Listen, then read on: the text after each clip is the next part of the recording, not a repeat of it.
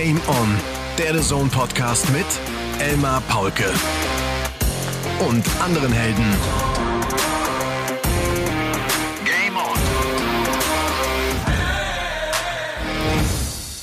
Ladies and Gentlemen, Game On ist zurück aus der Winterpause der The Zone Darts Podcasts und äh, auch wenn die Pause ehrlich gesagt äh, gut getan hat nach einer ziemlich anstrengenden WM, ich bin ehrlich, ich habe euch alle ganz schön vermisst. Und ich hoffe, das geht euch genauso, euch also mit Game On. Es ist Folge Triple 20 Doppel 16 oder vielleicht bei einer äh, etwas sichereren Variante ohne Triple. Es ist Folge Single Bull 17 Bullseye oder ganz einfach Folge Nummer 92. Und ihr habt das jetzt schon äh, bemerkt, das neue Intro Game On trägt, äh, wie soll ich das sagen, ein neues Kleid. Es sieht toll aus, es ist bunt, es fliegt im Wind, es fühlt sich ganz wunderbar an und natürlich natürlich äh, werden wir auch jetzt äh, sozusagen in dieser neuen Phase von Game On vornehmlich über Darts sprechen, aber nicht nur. Game On wollte und wird äh, ja niemals so ein Nerd-Darts-Podcast sein und das soll auch so bleiben. Und ich werde mich ab jetzt mit wechselnden Gästen und Gesprächspartnern unterhalten. Einige werden immer wieder mal dabei sein, mit anderen werde ich mich wohl einmalig dann so in die Welt des Darts begeben und ich werde dazu immer wieder versuchen, die Themen rund ums Darts mitzunehmen, die mich selber faszinieren. Dinge wie Ziele setzen, das Treffen von Zielen, der Umgang mit Zielen, der Umgang mit Fehlern, den Fokus halten, selbstbewusst agieren, die positiven Dinge sehen. Ich werde also versuchen, diese Dinge tatsächlich auch dann ins Leben zu übertragen. Was wir von jetzt ab haben werden, ist äh, eine Telefonnummer sozusagen. Es wird eine WhatsApp-Gruppe geben von Game On, wenn man es so formulieren möchte. Ihr könnt uns Sprachnachrichten schicken. Das muss nicht mehr über die äh, E-Mail-Adresse sein, sondern einfach über eine Rufnummer 0170 6126 4669. Habe ich es richtig gesagt? 0170 6126 4669. Und äh, das ist tatsächlich die Rufnummer, die ihr anrufen könnt oder die ihr erreichen könnt über einen WhatsApp-Call und dann könnt ihr mir einfach eine Sprachnachricht hinterlassen, sodass wir noch ein bisschen besser und einfacher kommunizieren können. Und wenn ich eben gesagt habe, es wird Gesprächspartner geben, die hoffentlich regelmäßig dabei sein werden, dann gilt das auch für Florian Hempel aktuelle Nummer zwei in Deutschland. Ihr habt das mitbekommen. Mit ihm habe ich am Wochenende hier das Masters für The Zone kommentiert. Wir haben sozusagen die letzten drei Tage permanent miteinander verbracht. Und wir sitzen jetzt hier in der Kommentatorenkabine Nummer vier. Es ist 23.49 Uhr. Und es war jetzt am Ende richtig emotional. Ich grüße dich, Flo. Einen wunderschönen guten Abend, Elmar. Das war jetzt ein etwas längeres Intro, äh, Flo. Es ist, das, das musste mal kurz sein, um so ein bisschen einzuführen in, in eine zweite Phase von Game On. Wir haben das Finale des Masters kommentiert. Es war hinten raus echt emotional. Äh, Joe Cullen gewinnt seinen ersten Major-Sieg. Es ist sein achter Titel auf der PDC-Tour. Er spielt ein tolles Wochenende, schlägt Gurney, schlägt Gary Anderson, schlägt Michael van Gerven, José de Sousa und im Finale dann halt auch Dave Chisnell, der sein sechstes Major-Finale verliert. Also für ihn schon eine bittere Niederlage. Und am Ende widmet Joe Cullen diesen Sieg seiner Mutter, die verstorben ist und der Vater kommt mit auf die Bühne Bühne. Es war echt emotional. Es hat ihm echt das Herz so ein bisschen zerrissen. Ja, also ich verfolge Darts ja noch nicht so lange, aber das waren wahrscheinlich sogar die emotionalsten Bilder, die ich bisher hier im Darts überhaupt gesehen habe. Also ein Sieg der verstorbenen Mutter zu widmen, ja, sicherlich haben schon einige ihre Siege verstorbenen äh, Familienangehörigen gewidmet, aber so mit dem Papa dann noch auf der Bühne, der gemerkt hat, ich muss hier ein bisschen Spaß machen, um so ein bisschen auch, er hat das nicht ohne Grund da links daneben neben Joe gemacht. Also der hat einfach versucht so ein bisschen, ja, den, die Aufmerksamkeit auf sich zu lenken und ja, also für Joe muss das ja ein aufregender Abend und auf, aufwürmelnder Abend heute sein. Ja. Und es war auch ein äh, Finale, das hinten raus fast so ein bisschen dramatisch wurde. Ich habe es uns genauso empfunden. Der Vater ist, glaube ich, von sich aus auch hochgekommen. Der hat gemerkt, er muss ihm jetzt irgendwie zur Seite stehen. Er wollte so ein bisschen Drama rausnehmen aus diesem Moment. Aber das hat er nicht geschafft. Ne? Joe hat es dann irgendwann echt... Äh, ja, richtig äh, ja, emotional berührt. Der hat, der hat geweint, der hat viele Tränen vergossen. Der kam aus diesem Moment gar nicht mehr gut raus. Und das musste er ja auch nicht. Ich meine, was, was für eine schöne Situation.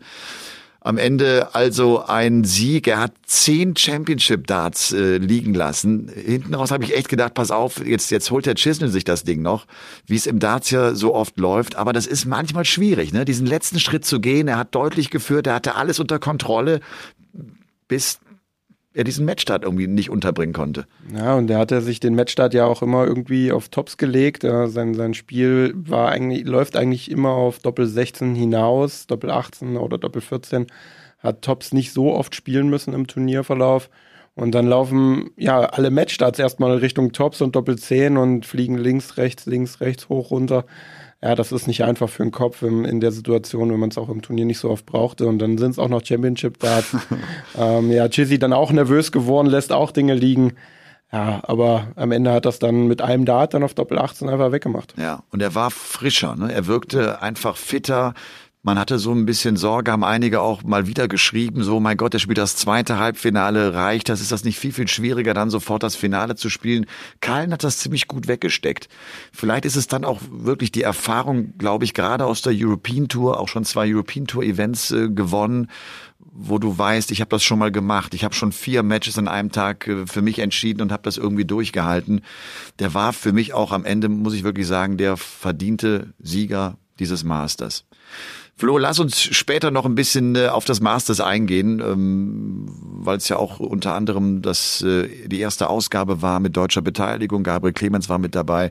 Ich würde gerne mit dir mehr beginnen. Okay, gerne. Äh, und ich habe dir die Frage zwar am Freitag schon gestellt, äh, weil wir jetzt das erste Turnier nach der WM haben. Was hat die WM so mit dir gemacht?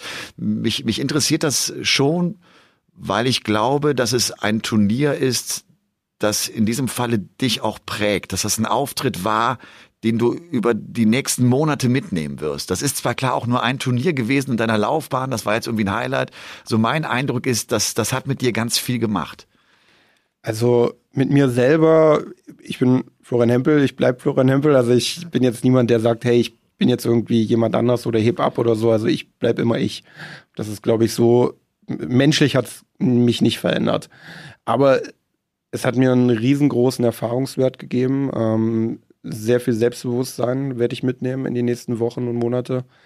Ähm, muss aber auch ehrlich sagen, äh, als die WM dann vorbei war für mich, leider ein bisschen zu früh, ähm, ja, war ich auch froh, dass diese anstrengenden letzten Monate erstmal vorbei waren. Das ist einfach diese vier Monate, wo ich wirklich permanent auf Reisen war, wo ich nur gespielt habe, dass das erstmal in diesem Moment zu Ende war und ich einfach mal mehr oder weniger mich einfach nur auf den Urlaub freuen konnte. Also einfach nur mal abschalten. Also es waren intensive vier Monate, also wirklich. Und das, es waren jetzt nur vier Monate für mich. Ich meine, ich mache es noch nicht so lange, aber wenn ich mir vorstelle, dass diese ganzen Big Guns da oben, dass die machen das über Jahre und dann über einen viel längeren Zeitraum und was das mental und körperlich für ja, Auswirkungen hat und wie, wie du dich darauf einstellen musst und wie, wie ermüdend das ist, das, das ist das ist krass gewesen. Was ist das Anstrengende daran? Ist es immer wieder dieses, diesen, diesen Druck, diesen Turnierdruck zu verspüren oder immer wieder die Konzentration zu holen, den Fokus zu holen? Kannst du das, hast du das festmachen können? Was, was, was strengt an? Ja, auf der einen Seite natürlich immer den sportlichen Fokus halten zu müssen. Also sprich, du musst im Training bleiben, du musst im Fokus bleiben, du musst versuchen, dein Selbstbewusstsein hochzuhalten, deine mentale Fähigkeit und die Dinge halt auch reinmachen. Also sprich, du musst halt auch an Bord stehen und trainieren. Das reicht ja nicht die ganze Zeit nur zu denken, hey, ich bin, bin gut und das wird immer so bleiben. Ähm, aber nebenbei, ich kümmere mich ja um alles selber, also Reisen, mediale Sachen, Social Media und, und, und. Äh, das muss auch rechts und links organisiert werden und dann hat man auch noch ein Privatleben, was irgendwie funktionieren muss. Das ist intensiv und Aha. dann auch die ganze Reiserei. Also es ist so, dass ich ja zum Beispiel nach Salzburg bin, ähm, von Salzburg direkt weiter nach England, um dann dort wieder fünf Tage Series zu spielen, inklusive Qualifier. Dann nach Hause zwei Tage frei und dann wieder, wieder zum nächsten Turnier oder hier zum, äh, ja, als Experte bei The Zone sein zu dürfen, also sprich viele, viele Jobs zu machen, um auch einfach diese Monate, die ja einfach viel, viel Darts erleben lassen, auch mitnehmen zu können. Und dann ist so eine WM plötzlich vorbei, ne? Eigentlich zu einem Zeitpunkt, wo du wahrscheinlich selbst auch gedacht hast, Mann, vielleicht gehe ich sogar noch den nächsten Schritt, dann wird's richtig fett, dann wird's richtig, richtig groß. Und ist es dann still? Ist dann plötzlich so eine Pause da? Du hast schon eine große Aufmerksamkeit bekommen. Hast du dir das eigentlich so vorgestellt? Ich meine, du bist ja im Sport schon länger mit dabei. Du kennst den Umgang mit den Medien. Das merke ich persönlich übrigens dir auch äh, sehr genau an, dass du das gewohnt bist, dass du damit umgehen kannst, dass es für dich nichts so Neues ist. Und trotzdem kann ich mir vorstellen, dann ist Rambazamba, dann ist auch in England, du bist noch raus und auch wir machen noch Interview mit dir. Du gibst noch andere Interviews und hast auch über Instagram einiges gemacht. Du warst sehr aktiv. Und dann ist plötzlich auch mal Ruhe. Ist, ist, das, ist das ein komisches Gefühl, so, bei dem man so gar nicht so genau weiß, was mache ich jetzt oder was, wie, wie, wie war das für dich? Es ist, na klar, es ist auf einmal ruhig, natürlich. Ähm, man ist raus aus dem Turnier und dann ist, ist man, ich will nicht sagen, man ist uninteressant, das ist ja nicht so, aber klar, man berichtet halt über die Spieler, die noch im Turnier sind, weil man möchte über das Turnier berichten und äh, ja, dann, dann ist man nicht mehr im Turnier und dann wird es einfach ruhiger. Und es ist aber auch so, ähm, klar, die Interviewanfragen waren nicht mehr da, so viele, aber man fängt an, die Dinge jetzt mal zu sortieren. Einfach, was ist da passiert? Was, was, was hat mir die letzten Wochen mich auch wirklich weitergebracht, was ich an zum Beispiel Interviews gemacht habe oder was ich links und rechts mit Partnern gemacht habe, was hat was gebracht. Man unterhält sich mit den Partnern. Wie, wie, wie habt ihr das wahrgenommen? Ähm, hat euch unsere Partnerschaft, also mein Erfolg eure, unserer Partnerschaft beigetragen? Hätte man mehr machen können? Man, man, man sortiert einfach die ganzen Dinge, die links und rechts neben dem Sportlichen passiert sind. Und, äh, und ich, kann mir, ich kann mir ja vorstellen, dass das auch so ein Moment ist, wo alle auch jetzt mal ganz kurz mitbekommen haben, wenn du den Erfolg hast, passiert einiges, kommt viel in Bewegung. Also ne, alle, alle kriegen jetzt ganz kurz das Gefühl auch, okay, das, das kann groß werden, das Ding. Ne? Das ja, genau, das kann auch groß werden. Ja. Und ich meine, ich habe jetzt meine erste WM gespielt. Ich äh, war überhaupt froh, noch dabei sein zu können, nach diesem schwierigen ersten halben Jahr. Und äh, ja, dann direkt dritte Runde. Der Sieg gegen Dimi war natürlich extrem, der hat einen enormen Push gegeben. Also wirklich, äh, Social Media ist explodiert, äh, Interviewanfragen kamen. Äh, ich war ja in, in ganz Köln, in jeder Zeitung, in jedem Radio also wir haben, äh, Freunde haben gesagt, ja, jedes Mal, wenn wir das Radio angemacht haben, haben wir dich gehört oder über dich was gehört. Das hat schon irgendwann richtig genervt. ja, ähm, naja, gut. Aber es ist auch eine schöne Anerkennung, muss ich ganz ehrlich sagen. Also ähm, klar, man ist dort oben, will sportlich erfolgreich sein, man spielt für sich selber, man spielt, sag ich mal, sein eigenes Geld ein, seinen eigenen sportlichen Erfolg. Aber diese ganze Aufmerksamkeit, die man dadurch erlangt, äh, gerade auch die Fanbase, die sich erweitert, ist eine tolle Anerkennung. Also wirklich, ähm, es, ist, es ist schön zu sehen, dass man mit seinem Sport, mit dem, was man tut, die Leute berührt und einfach auch. Ich habe ganz viele Videos bekommen, wie die Leute gefilmt haben, als ich den Matchstart gegen Dimi reingemacht habe, mit ihrem eigenen Handy. Und was dann in diesen Wohnzimmern oder Kellern oder wo auch immer geguckt wurde, für eine Stimmung war.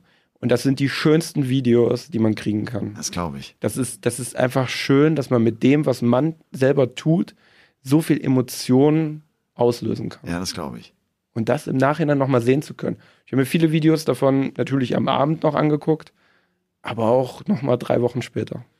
Das ist, äh, das ist ein total guter Punkt. Das ist ja auch Sport. Ne? Das ist ja genau die Faszination Sport, die bei uns allen so viel Emotionen freisetzt. Und äh, ich bin auch übrigens im, beim Kommentar immer der Meinung gewesen, so wichtig eine Analyse ist, am Ende, wenn die Emotion in den Vordergrund rückt, dann musst du dieser Emotion auch Platz machen. Das ist genau das, was, was uns an dem Sport auch so bindet, ne? was, was, was uns so einen Bock macht, dass wir da immer dranbleiben.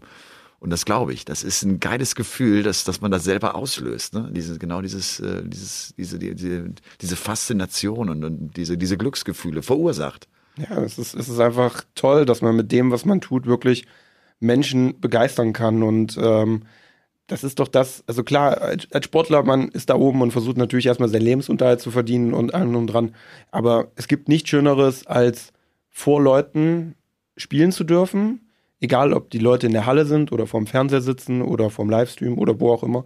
Und damit die Leute einfach begeistern kann, damit äh, einfach Leute glücklich machen kann, einfach auch Weltmeisterschaft, deutscher Spieler. Das ist einfach, wir, wir Deutschen denken da einfach noch mal größer. Ne? Also ich meine, kennt man ja aus dem Fußball. Ich meine, wenn, wir, wenn wir nicht Weltmeister wären, dann war es eine schlechte WM. Ganz einfach. Ist ja so. Und ähm, das, das ist, auf, wir denken zwar groß, sind natürlich, können natürlich tief fallen, die Enttäuschung ist dann auch groß, aber wir reißen auch viele, viele, viele Leute mit. Aha. Und das ist einfach schön. Ja. Und dann ging es in Urlaub? Darf ich fragen, wohin? Äh, Fuerteventura. Schön. Und äh, da waren dann jetzt wirklich einfach mal acht Tage Handy aus und äh, einfach wirklich an nichts denken, einfach mal runter zum Meer, die Wellen rauschen hören Ja. und einfach mal wirklich gar nichts mit dem ganzen Thema zu tun haben wollen. Ja, das ist gut, das kann ich mir gut vorstellen. Ich kenne das bei mir auch, WM, oder wir merken das jetzt an so einem Wochenende, wie wir auch hier hängen. Wir, wir hängen ja auch so viel am Handy und, und checken Social Media und gehen hier nochmal live und posten und hier und da. Irgendwann denke ich auch mal, ey, leg dieses verdammte Ding mal weg. Das macht einen ja wahnsinnig, ne? Und das, das muss man auch machen. Man muss es auch irgendwann mal ausschalten und sagen, jetzt ist mal vorbei und jetzt gibt's einen anderen Lebensschwerpunkt und Mittelpunkt, nämlich die Family und, und die Menschen, die, die man braucht, um, um, um glücklich zu sein. Und das Genau, die Urlaub, Menschen, die so lange auf einen verzichtet haben, gerade in den letzten vier Monaten, Ja. wenn man mal weg ist, da muss man auch einfach sagen, hey, ich, ich mache das zwar gerne auch äh, Instagram, Social Media, mal ein paar Stories machen und so. Es ist ja jetzt auch nicht so, dass man da irgendwie eine Stunde dran sitzt, bis man eine Story fertig hat. Nee, ist auch, Ähm, ist auch Teil unseres Berufes. Genau, ne? Deines richtig, Berufes ja. als Spieler, als, als Profispieler und meines äh, Berufes als, als, als Kommentator. Genau, finde ich auch, gehört Ja. mit dazu. Äh, ja, aber genau, macht, macht meistens Spaß. Ich glaube, wir kommen später noch drauf zu sprechen, Mhm. äh, weil ich noch ein Thema habe, das, das, das mir wichtig ist oder wo ich auch gerne mit dir drüber quatschen möchte, wenn wir noch ein bisschen genauer drauf eingehen. Ein letzter Punkt noch, Flo. Äh, auch die Frage habe ich dir gestellt. Ziele für das Jahr 2022.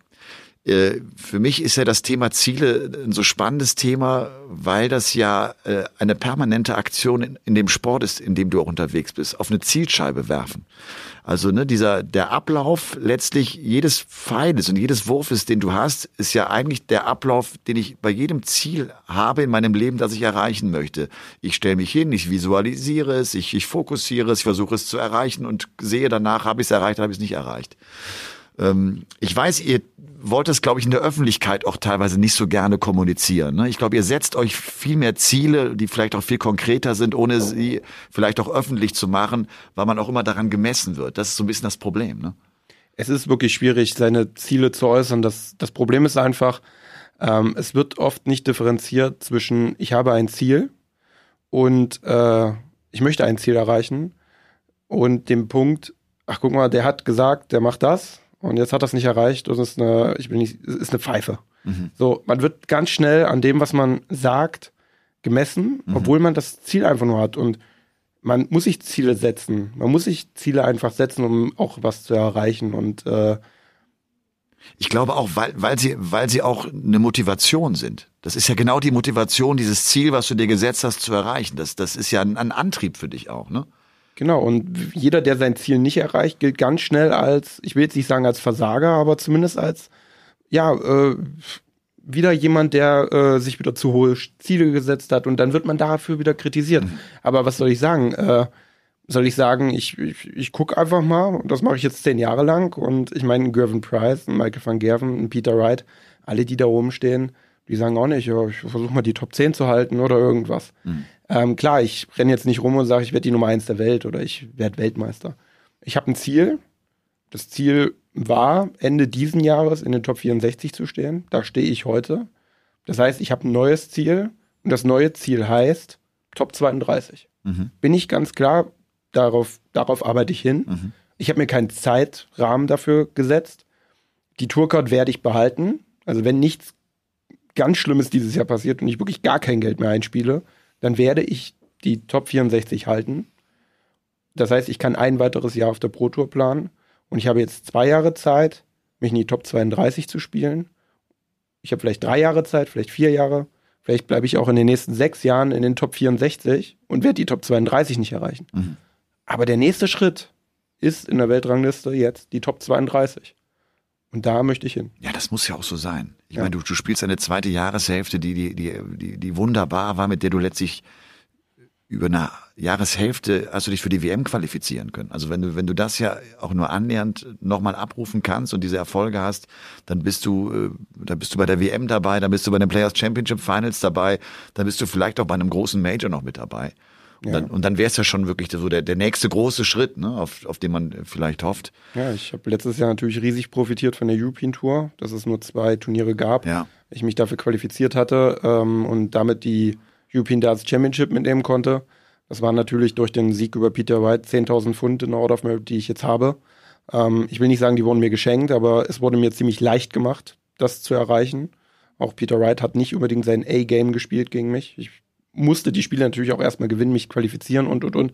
Aber das sind halt 10.000 Pfund, die ich dieses Jahr noch lange nicht in der Tasche habe. Ja.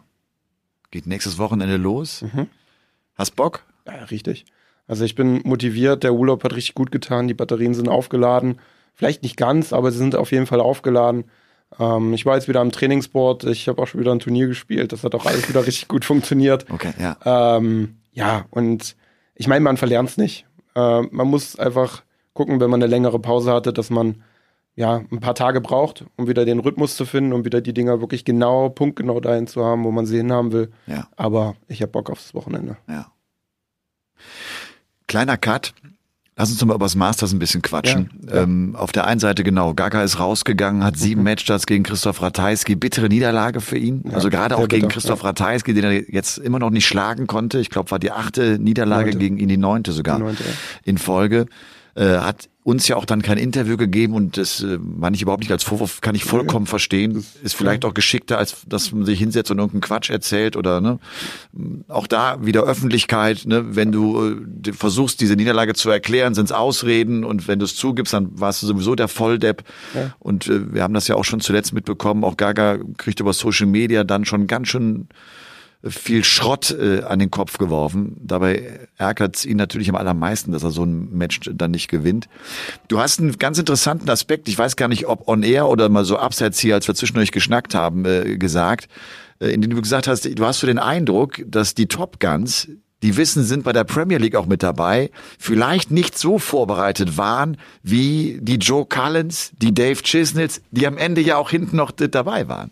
Das hat sich vielleicht sogar wirklich bestätigt, wenn man jetzt mal so rückblickend auf dieses Wochenende schaut. Ja, haben sie auch alle gesagt. Also Johnny Clayton und äh, auch Michael van Gerven haben beide im Interview gesagt, sie haben äh, viel Urlaub gemacht. Äh, Michael hatte zwar die Darts mit, Johnny Clayton meinte, er hat nicht so viel trainiert.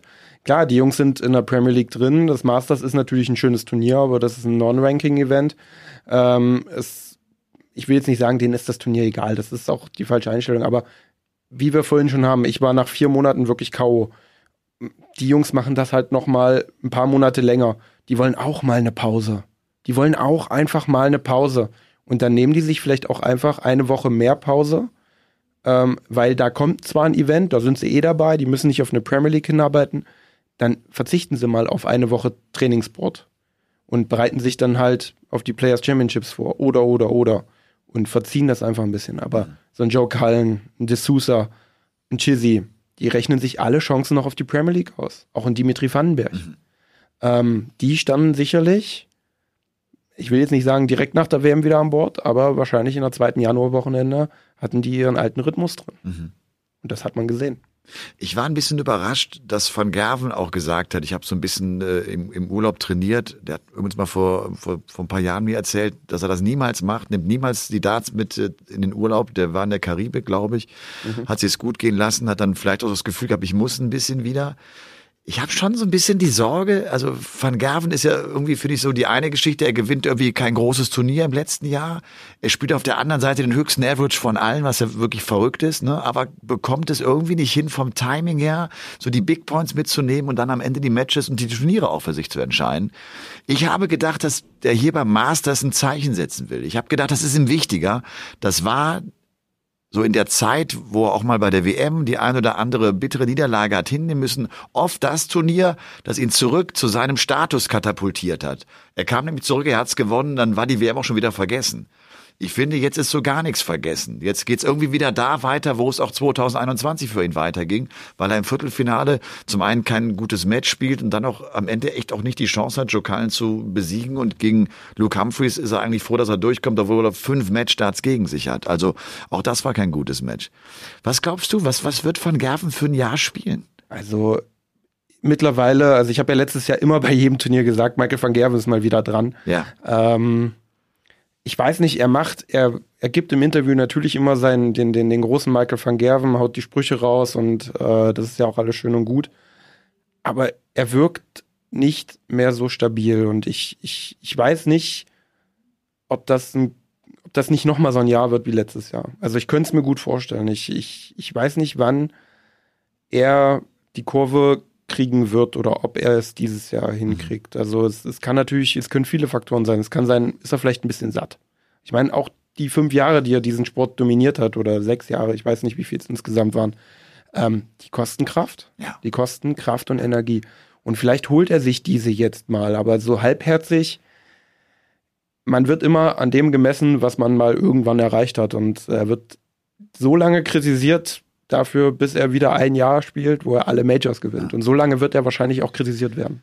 Und ich glaube, so ein Jahr, das natürlich Kraft kostet, indem du aber so erfolgreich bist, ist ja irgendwie auch so das Adrenalin und das, das, das pusht dich so dermaßen, dass du diese Erfolge hast. So ein Jahr wie im letzten Jahr kostet wahrscheinlich noch viel mehr Kraft, weil du auch diese ganzen Frusterlebnisse wegstecken musst, weil du gegen all die Kritiker ankämpfen musst, weil du immer wieder zeigen willst, dass du doch besser bist, als es alle sagen. Ne? Das ist ja, ja du musst ständig diese Fragen beantworten nach ja. deiner Form und warum denn diesmal ja. wieder nicht und was ist denn diesmal gewesen. Das heißt, das, das, das geht dir auch irgendwann mal so richtig auf, auf den Senkel und ähm, wenn du die Nummer eins bist und alles dominierst und alle Major-Turniere gewinnst und immer wieder qualifiziert bist, dann lässt du auch mal gut und gerne mal hier ein Players Championship Wochenende aus und da mal ein Players Championship Wochenende aus und gönnst dir da eine Auszeit, weil du bist ja sowieso qualifiziert und die Pro Tour ist dann nicht mehr so wichtig. Ja. In diesem, aber die wird für ihn wichtig werden.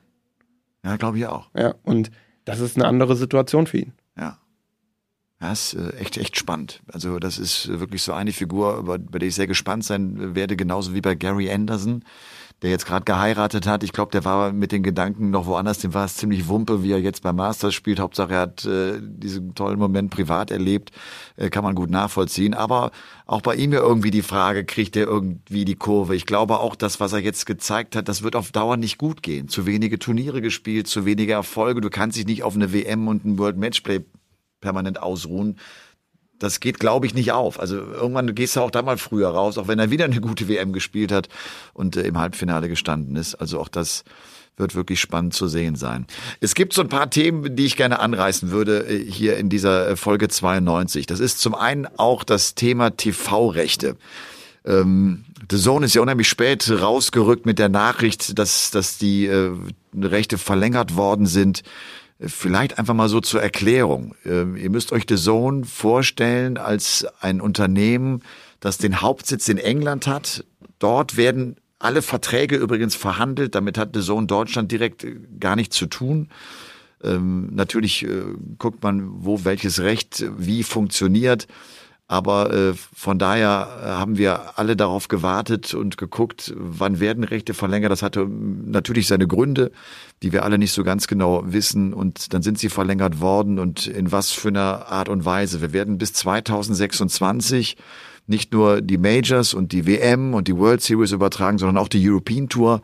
So viel Darts hat es noch nie in einem deutschen TV-Sender gegeben. Ich habe jetzt irgendwie am Wochenende mal gesagt, so viel hat es noch nie in einem äh, TV-Sender weltweit gegeben, wenn man mal vielleicht absieht von dem PDC-Stream, also dem Anbieter des Verbandes.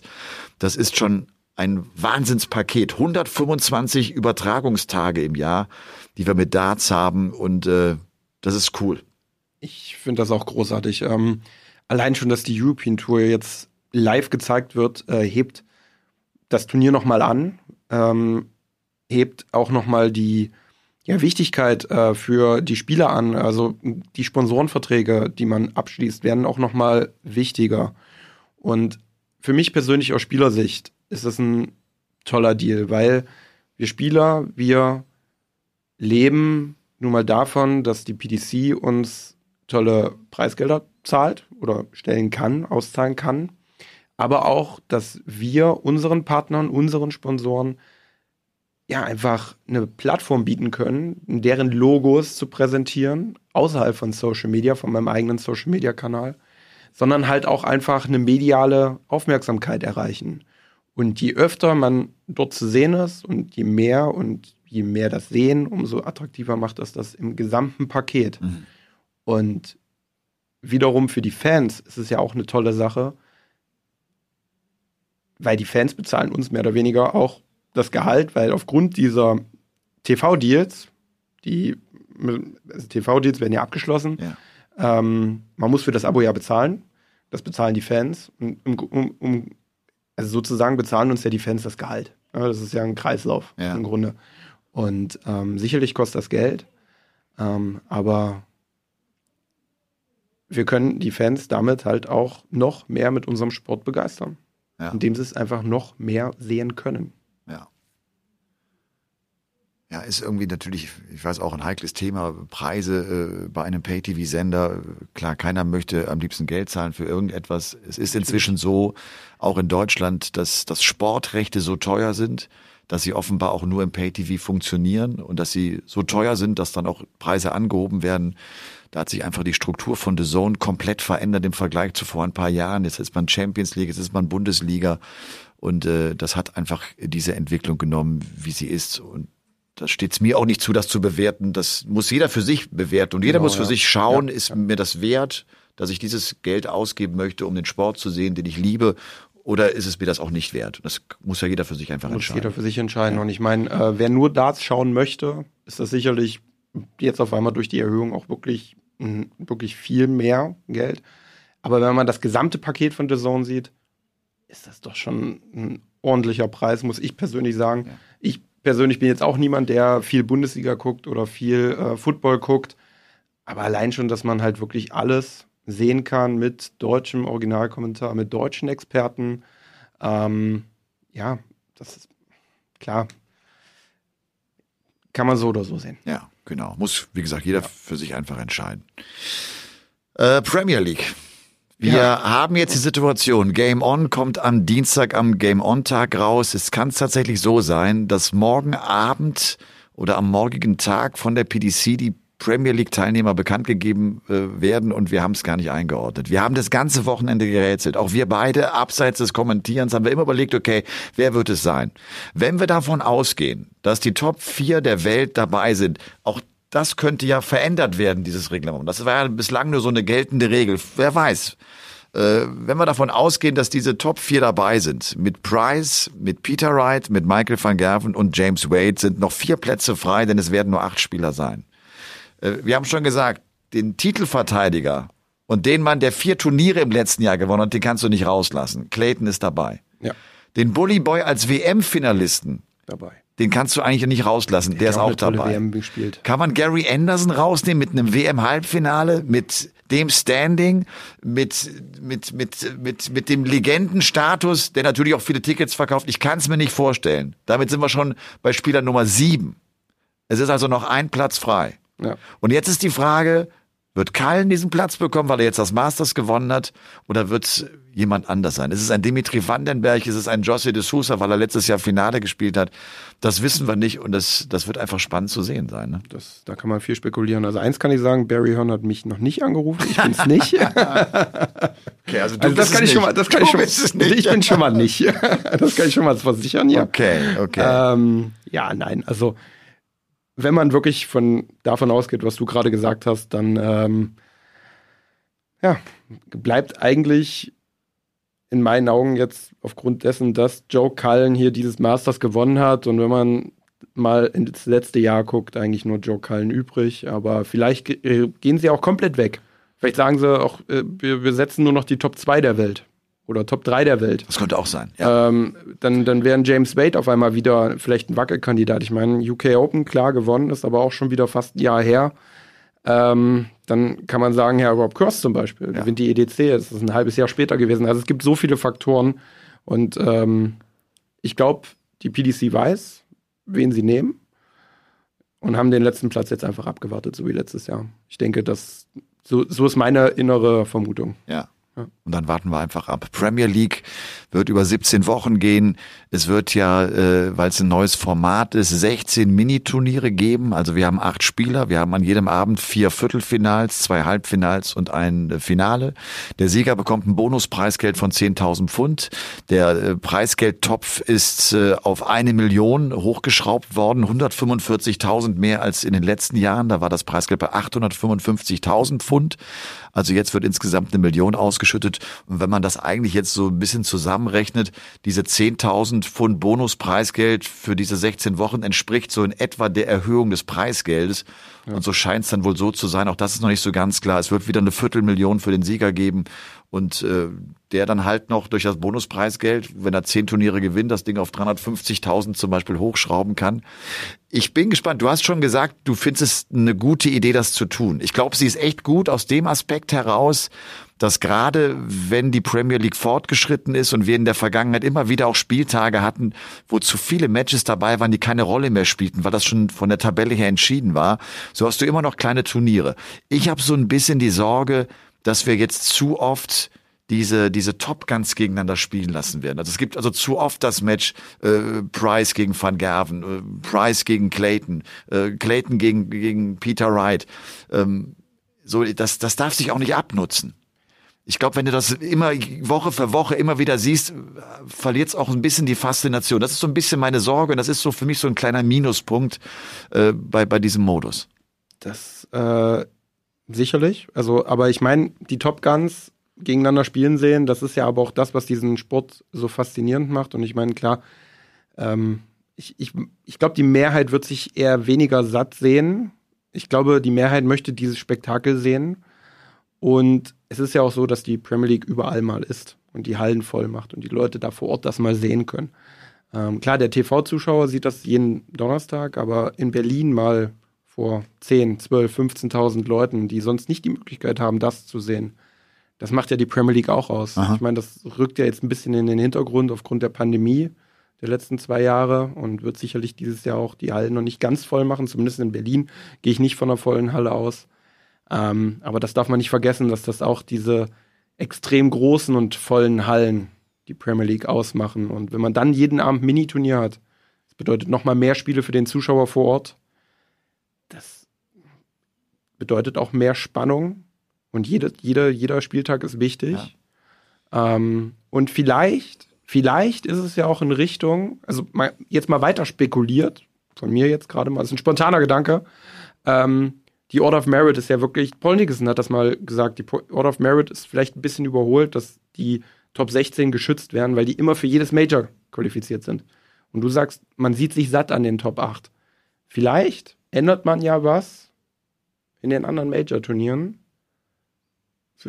in der Order of Merit. Vielleicht gibt es da irgendwo eine Veränderung, dass man sagt, hey, man geht jetzt mit der Premier League rein, man verändert hier jetzt schon mal was und verändert dann Step by Step was in der Order of Merit, um halt vielleicht jüngeren Spielern oder Spielern, die weiter hinten in der Order of Merit stehen, noch mehr die Chance zu geben, bei den Majoren dabei zu sein. Vielleicht ist das eine kleine Revolution, die wir erleben, die jetzt mit der Premier League anfängt und sich vielleicht noch weiterzieht in die gesamte Order of Merit, die Majors und, und, und. Mhm. Vielleicht, vielleicht auch nicht. Ja. Und ich habe eine Frage an dich. Wer ja. wird denn der achte Spieler in der Premier League? Du hast noch gar keine Meinung geäußert. Äh, ich könnte mir vorstellen, dass es Joe Cullen ist. Ja. ja. Ich finde irgendwie, dass es ein guter Typ auch ist. Der ist jetzt auch die Elf der Welt. Der äh, ist einer, der sich kontinuierlich verbessert hat. Ähm, ich hatte das auch mal im Gespräch gesagt, ich, ich finde auch so Ryan Searle würde mir gefallen. Ich fände es schön, wenn da irgendwie so ein frisches Gesicht dabei wäre. Die Tour hat, hat so viele neue Gesichter fabriziert und erstellt in diesen letzten zwei Jahren dass es, finde ich, an der Zeit ist, auch jemanden da reinzuschicken. Jetzt könnte man vielleicht auch sagen, äh, warum nicht Fallon Sherrock?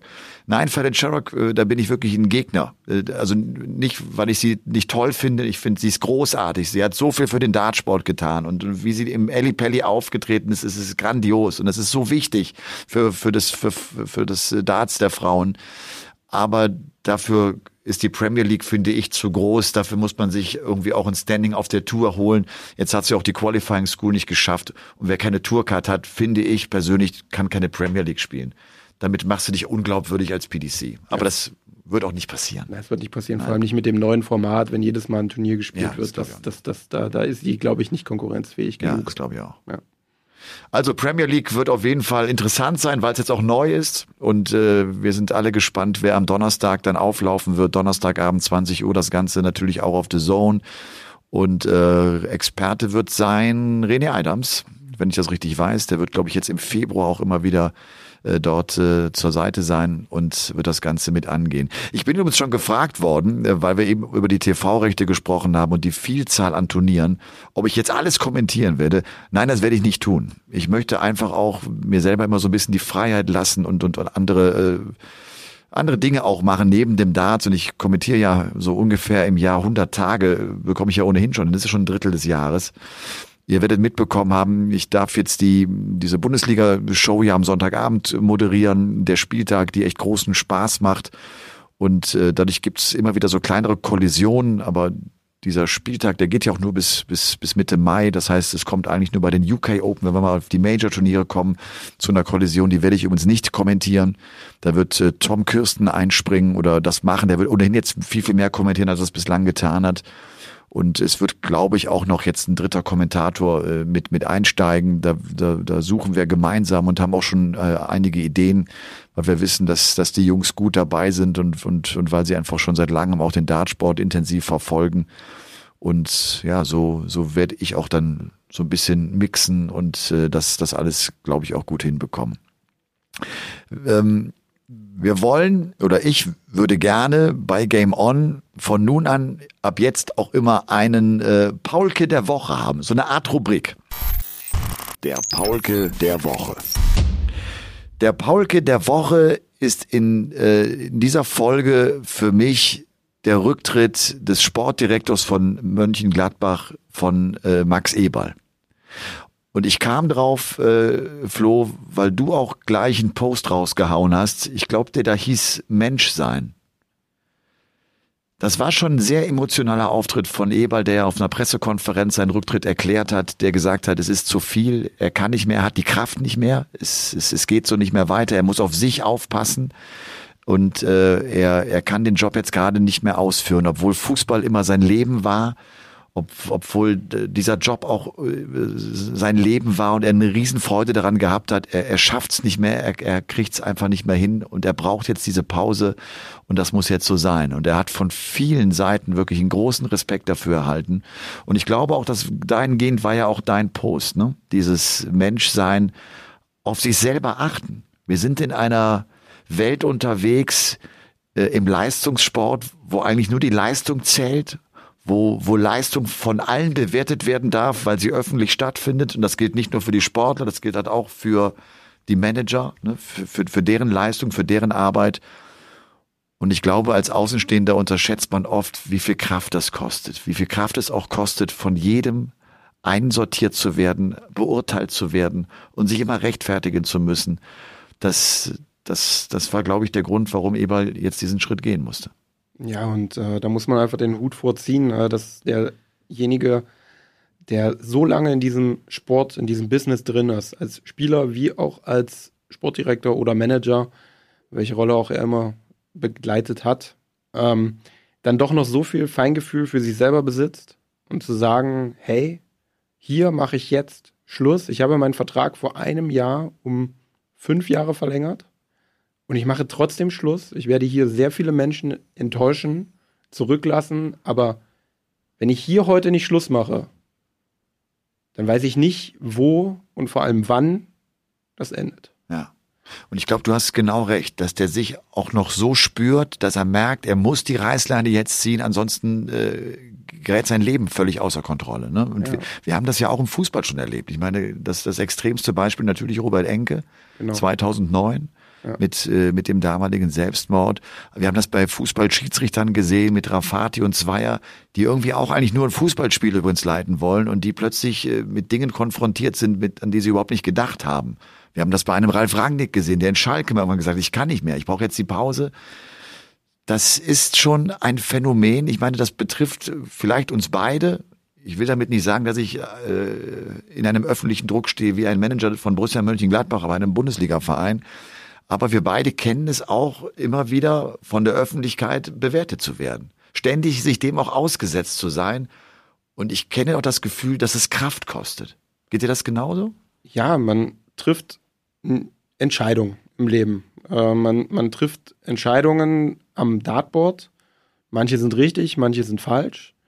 Man gewinnt, man verliert, man trifft Aussagen, egal in welcher Rolle man sich befindet, wie du jetzt als äh, Kommentator oder ich als Spieler, als Sportler, was ich damit sagen will, ist, nicht jede Entscheidung ist richtig. Und manche Entscheidungen trifft man spontan, muss man spontan treffen ähm, und kann sie vielleicht nicht unbedingt umsetzen. Man, man trifft mal nicht die richtige Wortwahl oder das richtige Doppel. Ähm, und dann entstehen Situationen, gerade in der heutigen Zeit, wir haben Social Media, wo wir alle erreichbar sind, um uns selber, unsere Partner zu präsentieren, um einfach einen tollen Austausch mit den Fans zu haben, der auch zu 99 Prozent echt auf einer tollen Ebene stattfindet. Also ich kriege tolle Nachrichten, auch jetzt hier, wenn ich hier als Experte tätig bin. Es macht einfach Spaß, mit den Leuten im Austausch zu sein. Ähm, man kriegt dann aber auch in solchen Momenten, wenn es nicht klappt oder man einen Fehler macht, wirklich eine breite und krasse Welle des Hasses entgegen. Und ähm, nach dem Spiel gegen Raymond Smith haben mich auch sehr, sehr viele Nachrichten erreicht. Ähm, Gabriel Clemens macht das ja zum Beispiel auch sehr öffentlich. Ähm, ich habe mich dagegen entschieden, das so öffentlich zu machen. Warum? Ähm, ich weiß es gar nicht. Also ich hatte erst, ich hatte schon ein paar Screenshots gemacht, habe dann überlegt, mache ich es, mache ich es nicht und irgendwie habe ich mich dagegen entschieden. Man macht das Thema natürlich größer, wenn man sich, wenn man es öffentlich macht. Ne, dadurch, dadurch machst du es nochmal neu auf irgendwie auch. Richtig, ne? genau. Ich wollte den Leuten einfach vielleicht in dem Moment keine Plattform bieten, nochmal irgendwie. Ich wollte dann aber auch nicht die, die, die, die Welle des Hasses, die mir entgegnet, irgendwo hin in eine andere Richtung entfachen vielleicht. Möchte ich auch nicht, Aha. weil das, ich, ich finde einfach, es gibt höfliche Menschen, es gibt unhöfliche Menschen, aber wenn jemand unhöflich zu dir ist, musst du nicht automatisch unhöflich werden, weil aus zweimal Unrecht wird nicht automatisch Recht, Mhm. in meinen Augen. Und ich habe mich damals, das war eine Entscheidung, eine spontane Entscheidung, zu sagen, ich mach's nicht. Und es ist auch gut so, es ist alles in Ordnung. Aber sowas begegnet dir und das ähm, ist nicht, also es, es prallt an mir ab, bin ich ehrlich, aber es bewegt einen doch schon. Also man, es ist jetzt nicht so, dass ich dann nachts wach liege oder so, aber man kriegt es ja mit, man muss es lesen. Ja. Und es berührt dann irgendwo einen. Und ja, Ich, ich finde, man hat irgendwie äh, so zwei Möglichkeiten des Umgangs. Der eine ist eigentlich der viel, viel schönere, dass man, dass man äh, sich selber irgendwie auch sein Herz reinwirft, dass man sich engagiert, dass man im Austausch ist und dass man versucht auch zu antworten, darauf zu reagieren, sich ja irgendwie auch dann, dann zeigt.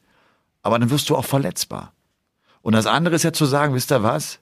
Ich mache das einfach und mir ist es völlig wurscht und mir ist es scheißegal, was ihr schreibt. Es, es geht mir einfach am Arsch vorbei. Und das macht aber, finde ich, überhaupt keine Freude. Ich glaube, es ist echt der Punkt ähm, von, darf man heutzutage Schwäche zugeben? Wenn du Schwäche zugibst, wirst du angreifbar und ich habe das Gefühl, die Leute stürzen sich drauf und dadurch gibt gar keiner mehr Schwäche zu. Und es kostet viel Kraft, immer stark zu sein, immer so zu tun, als wenn man keine Schwäche hätte. Wir alle haben hier schwache Punkte und, und, und haben Bereiche, in denen wir normalerweise die Stärke nicht so zeigen wollen. Aber, aber du darfst sie fast gar nicht zulassen. Das ist eigentlich schade, weil ich glaube, gerade die Schwächen, die wir haben und die Schwächen, die wir auch zugeben, daran können wir arbeiten. Und wenn ich eine Schwäche zugebe, dann werden vielleicht ein, zwei, drei Menschen darauf aufmerksam. Und äh, aus einer Schwäche kann auch viel Positives entstehen. Man kann viele Meinungen einholen, man kann viele Sichtweisen einholen, die man vielleicht selber und auch vielleicht Menschen in deinem engen Umkreis vielleicht so nicht haben. Vielleicht Erfahrungswerte mitgeteilt bekommen aus, von, von Menschen, die ähnliche Situationen ähm, ja, erlebt haben. Also ich finde einfach, der Umgang mit einer gewissen Schwäche, wenn man sich nicht gut fühlt, einem drum dran, sollte nicht verboten sein, beziehungsweise, was heißt verboten sein, sollte nicht so hart angegangen Ja, werden. der Anlass sein für, für so scharfe Kritik. Ne? Ja. Wenn, wenn, wenn jemand zu mir kommt und sagt, mir geht's nicht gut oder das habe ich nicht gut gemacht, hast du mal einen Tipp für mich?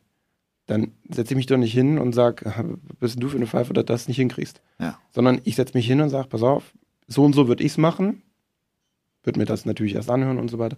Der richtige Umgang mit dem Ganzen. Und ich finde, das sollte erlaubt sein. Ja. Und das sollte ein guter Punkt sein, um das würde uns gesellschaftlich auch weit, weit nach vorne bringen. Ja. Bin ich ganz ehrlich. Flo, das ist das Thema. Ich habe das ja vor ein paar Wochen mal so gemacht, als ich, als ich plötzlich den Gedanken hatte, Mensch, Darts ist ja ein Spiel der Fehler, ne? Und, und auch die Profis äh, machen letztlich, erzeugen mehr Fehler, als dass sie Treffer landen in diesen schmalen kleinen Feldern. Äh, es also um den Umgang mit Fehlern geht. Das geht ja genau auch in die Richtung. Wie geht die Gesellschaft auch damit um, dass, dass, dass jeder einzelne Fehler macht? Wie sehr verurteilen wir ihn dafür, dass er Fehler macht? Oder ist es nicht vielleicht auch okay, Fehler zu machen, weil man übrigens durch einen Fehler vielleicht auch eine neue Erkenntnis gewinnt und einen anderen Weg einschlagen kann? Fehler können ja auch ganz, ganz oft was Tolles sein, weil sich ganz neue Möglichkeiten ergeben, weil ich erkannt habe, ich war auf dem falschen Weg und ich werde einen anderen Weg einschlagen. Das ist doch super. Ja. Das ist für mich wirklich, äh, wenn man sich damit mal länger auseinandersetzt, ist das was, was ganz Wichtiges. Und äh, umso schöner, dass der Dartsport uns das vielleicht zeigt und wir es daran festmachen können, zu sagen, guck mal, die Topstars, die Besten von allen, die können vor allem am besten Fehler handeln. Sie bleiben so stabil, weil die Fehler sie nicht direkt aus der Spur bringen, sondern weil sie die Kontrolle behalten und weil sie es akzeptieren, weil das Teil des Spiels ist. Und das ist vielleicht auch Teil des Lebens. Ist auch, irgendwie da ist auch das Teil des Spiels, ist, ist da auch ein Fehler zu begehen. Ja. Das gehört mit dazu. Das gehört auch einfach mit dazu. Um nochmal kurz zu der Geschichte mit Max Eberl zurückzukommen. Ja. Was, glaube ich, für mich so die Versinnbildlichung des, des Ganzen ist, ist einfach, da sitzt ein gestandener Mann, der extrem viel erreicht hat. In einer Pressekonferenz hat Tränen in den Augen. Samt Vorstand. Die Presse sitzt davor. 2009 hat sich Robert Enke das Leben genommen und seitdem geht er überall in der Presse rum und überall, äh, sowas darf nicht nochmal passieren, kein Robert Enke-Fall und, und, und. Und dann sitzt da in dieser Pressekonferenz ein gestandener Mann, ein erfahrener Mann und gibt seinen Gefühlen freien Lauf und gibt zu äußern, dass er am Ende ist. Und wenn das vielleicht noch ein Jahr gegangen wäre, wäre er vielleicht der nächste Robert Enke gewesen. Man weiß es nicht, aber er hat zum richtigen Zeitpunkt einen Schlussstrich oder zumindest eine Pause ja. eingelegt. Und die nächste Frage von einem Journalisten in dieser Pressekonferenz geht an den Vorstand und war, gibt es schon einen Nachfolger oder Gespräche darüber? Das Wahnsinn. Das ist die nächste Frage in der Pressekonferenz gewesen. Und das ist das Problem. Ja. Da sieht man, wie wenig Anteilnahme in da, klar, natürlich, der macht nur seinen Job, aber vielleicht könnte man ein bisschen mehr Fingerspitzengefühl beweisen und diese Frage vielleicht auch einfach woanders platzieren, oder später platzieren. Ich denke, der Vorstand wäre auch zwei Stunden später nach der Pressekonferenz oder wenn Max Eberl diese Pressekonferenz verlassen hätte, sicherlich noch für die eine oder andere Frage zu haben, äh, zu haben gewesen. Mhm. Und das ist doch das, was uns, was, also, es hat mich, also ich habe die Pressekonferenz tatsächlich nicht live gesehen. Ich habe alle Zitate gelesen, ich habe mir Ausschnitte angeguckt, ich habe die Bilder gesehen. Allein die Bilder und die Zitate, die ich gesehen habe, hätten schon gereicht, aber das hat die Krone aufgesetzt. Ja. Ja, ist unglaublich. Und äh, vielleicht noch zwei Gedanken. Das eine ist, äh, dass damals 2009, als das mit Robert Enke passiert ist, natürlich der Schock riesengroß war bei allen. Und ich im Nachhinein finde, dass man das ziemlich schnell wieder hinter sich gelassen hat, das ziemlich schnell verschwunden war in diesem Diskurs und, äh, und, und einfach äh, so weitergemacht wurde, oder? Das, das, ja. das hat nicht lange angehalten. Nein, seine, seine, seine Frau, also ne, ja. damalige Frau, kämpft ja bis heute mit ihrer Stiftung um mehr Aufmerksamkeit, um ja. mehr Aufklärung in dem ganzen Thema. Also ich kriege davon nicht viel mit, außer zum Todestag, dass man da mal irgendwo in irgendeiner Zeitung ein Zitat liest. Also ich meine, medial kriege ich davon nicht mit. Also die, es wird medial klein gehalten und das ist sehr schade. Ja, denn die Dunkelziffer derer, die solche Probleme haben, die ist natürlich viel, viel größer, als wir sie alle wahrnehmen. Ne? Und darum ist es so wichtig, dass ein Max Eberl sich da auch hinsetzt und das auch äh, in dieser Art und Weise vorträgt und, und macht. Er könnte es ja auch intern im Vorstand mitteilen und sich verdrücken. Das wäre ja auch eine Möglichkeit gewesen. Ja. Der wählt eine Pressekonferenz, wo ihm die Tränen runterlaufen und wo du ihm anmerkst, das ist die schwerste Pressekonferenz seiner ganzen Karriere. Also das war schon groß, das muss man echt sagen. Das war wirklich äh, ganz groß und ich halte das auch für ein so wichtiges Signal. Und deshalb war das auch der Paulke der Woche, dieser ähm, Rücktritt von, von Max Eberl. Und wie gesagt, ich kam wirklich drauf, weil ich deinen Post gesehen hatte und gedacht habe, das ist irgendwie ein Thema, was ich mit dir auch gerne besprechen würde. Jetzt haben wir eben schon, als das Finale rum war, äh, Flo, wir waren beide ganz schön platt. Dann habe ich gedacht, dann mal gucken, wie lange wir heute quatschen werden. Jetzt ist es doch schon fast eine Stunde. Ja. Das hat äh, total Spaß gemacht. Ja, mir auch. Waren noch tolle Themen. Und äh, wie gesagt, ich hoffe, dass, dass wir zwei das hier im Podcast immer wieder mal machen können. Vielleicht ja auch mal, wenn du auf einer Turnierreise bist und dein Mikrofon dabei hast, dass wir uns da nochmal austauschen, dass wir einfach so andere Einblicke mal nehmen und dadurch irgendwie den, den Dartsport noch ein bisschen anders zeigen können. Sehr gerne doch. Neben den persönlichen Themen, die so da sind. War total interessant. War richtig Dankeschön. cool. Ja, also. Hat auch richtig Spaß gemacht. Dankeschön. Das war Folge 92 von Game On. Und ich hoffe, ähm, wir hören uns dann am Donnerstag mit der Premier League, erster Spieltag, das Ganze auf The Zone. Ich wünsche euch eine gute Woche. Haltet die Öhrchen steif. Und wie gesagt, äh, schaut auch mal in die, wie heißt das beim Podcast, in die Notizen, nee, ich weiß gar nicht, wie man das nennt. Es gibt ja den Text dann auch auf der Kachel. Dort wird auch diese WhatsApp-Nummer drauf sein. Schickt Sprachnachrichten. Ich werde eure Fragen, eure Kommentare ab jetzt immer wieder mit einbauen hier bei Game On. Euch eine gute Woche. Macht's gut. Bis bald. Ciao. Ciao, ciao.